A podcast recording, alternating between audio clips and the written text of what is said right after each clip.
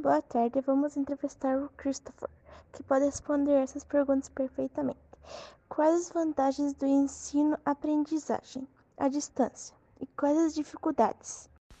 Boa tarde. Essa pergunta acho que é meio relativa. É, depende da visão de cada pessoa. Cada pessoa tem.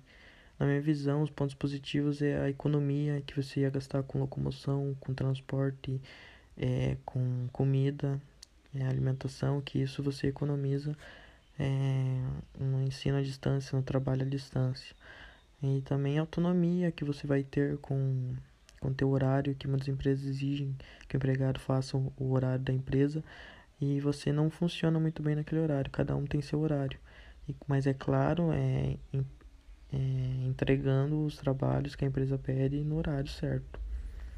E também tem a garantia do trabalho de estudo que você tem, que hoje em dia muitas pessoas estão perdendo trabalho com a crise.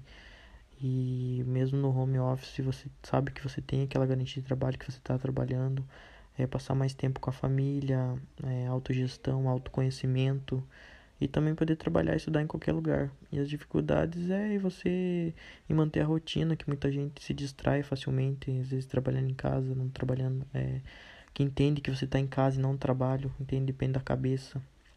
É, tempo demais em frente à tela digitais, sentir que está só, problema de comunicação e infinitas coisas.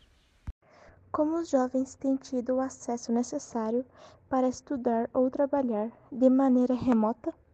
Isso também é uma, uma pergunta que poderia ter várias respostas. Depende do da empresa que ele trabalha, depende da, da escola, da universidade que ele estuda, porque pelo menos comigo, na minha empresa, não foi fornecido computador, não foi fornecido internet para poder realizar o home office. Isso eu mesmo tinha que ter, eu mesmo tinha que ter meu computador, a minha internet dentro de casa, eles não se preocuparam se a minha conexão era boa, se meu computador era bom, entende? Eles só queriam que fosse feito isso.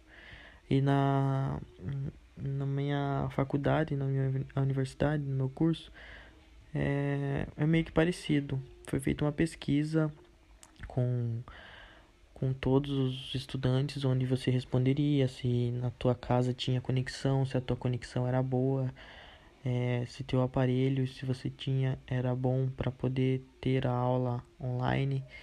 E também é, vai, não começou ainda as aulas é, online da instituição, mas foi fornecido, vai ser fornecido computador para para quem não tem uma condição boa. Isso depende também foi feita pesquisa com essas pessoas é, para ver a como eu posso responder a o poder aquisitivo que ela tem na sociedade é, que ela vive e assim vai ser é, feita a distribuição de computador por empréstimo para essas pessoas para poder garantir que ela vai ter vai conseguir ter é, as aulas com qualidade muito boa. Como podemos contornar a desigualdade tecnológica? E qual é o aproveitamento desse conteúdo? O que realmente importa nesse momento que estamos vivendo por mais que é, esteja problema, por mais que não tenha só coisas boas, mas é possível a gente tirar aprendizado em quem está envolvido nesse contexto de aprendizagem virtual, assim como alunos, mas também como professores e todo mundo que está envolvido nisso. É, basta a gente enxergar isso como um desafio na vida da gente, porque quando a gente enxerga como desafio, a gente fica mais motivado para encarar, para achar é, as soluções dos problemas, entende? Então acho que a gente tem que encarar tudo isso como um desafio, porque isso pode preparar a gente para um futuro.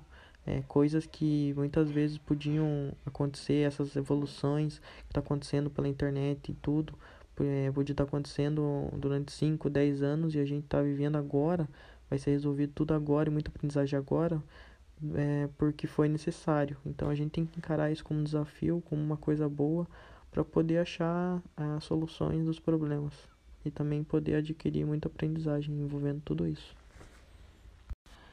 Pelo fato de a gente estar tá, tá passando por isso, por um, por um problema aí, por um, por um vírus que é uma pandemia mundial, acho que o que realmente importa é a gente tá bem, a gente tá com saúde, todo mundo que está inserido nesse contexto é, é encarar como uma coisa boa para é, para dizer que a gente tá, é, tem trabalho, estudo garantido.